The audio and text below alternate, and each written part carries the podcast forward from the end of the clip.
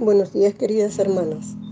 Hoy quiero compartir con ustedes una reflexión sobre un pasaje muy conocido de la Biblia, el capítulo 15 de Juan. Los capítulos anteriores nos muestran una serie de anuncios que Jesús hace a sus discípulos. Les dice que era hora de ir al Padre, pero que no les dejaría huérfanos, que el Espíritu Santo vendría a ellos y podrían comprender todo lo que les había enseñado. Triste, conmocionados por las revelaciones, se dirigen al huerto de Getsemaní. Jesús, usando una parábola, le da las últimas enseñanzas. El verso 4 dice, permaneced en mí y yo en vosotros. Como el pámpano no puede llevar fruto por sí mismo si no, si no permanece en la vid, así tampoco vosotros si no permanecéis en mí. Yo soy la vid verdadera vosotros los pámpanos. El que permanece en mí y yo en él, éste lleva mucho fruto, porque separados de mí, nada podéis hacer. Permaneced en mí. Permanecer significa quedarse con alguien o en algún lugar. Para ello se necesita tener confianza, porque nadie se queda en un sitio o con alguien si se siente inseguro. Solo un cambio profundo en el corazón a través del perdón genera esta confianza necesaria para permanecer. Yo soy la vid, vosotros los pámpanos. Jesús la vid, nosotras los pámpanos.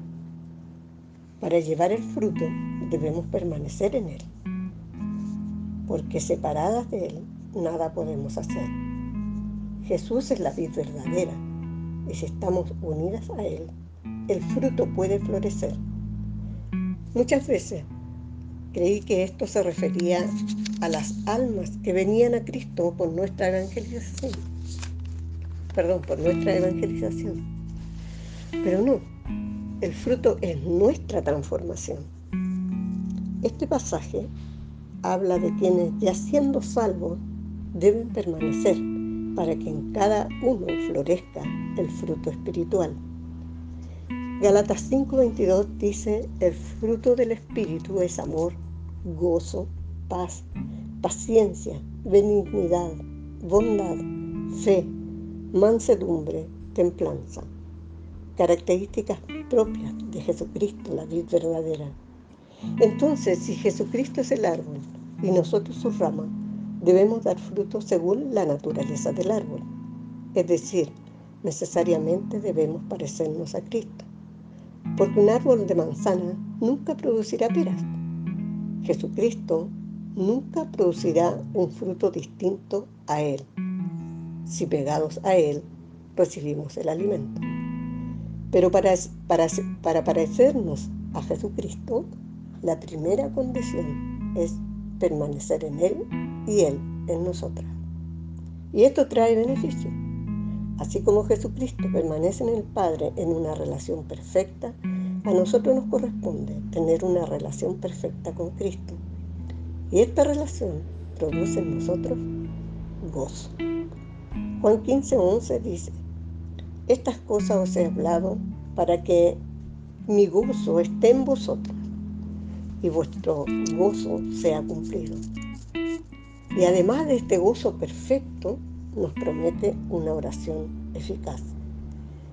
El, versículo 16 dice, no me elegisteis vosotros a mí, sino que yo os elegí a vosotros y os he puesto para que vayáis y llevéis fruto, y vuestro fruto permanezca, para que todo lo que pidiereis al Padre en mi nombre, Él os lo dé. Y esto os mando, que os améis unos a otros. Como resumen podemos decir que la razón de ser elegida es para llevar fruto. La razón de llevar fruto es dar la gloria a Dios. Los beneficios de obedecer el mandato es tener gozo. Este gozo solo es posible cuando estamos en paz con Dios. Al estar en paz con Dios, Él oye la oración y la responde para gloria de su nombre. Y todo esto cimentado en el amor del Padre por el Hijo y en el amor del Hijo por sus discípulos, es decir, nosotras. Amén. Dios les bendiga, queridas hermanas.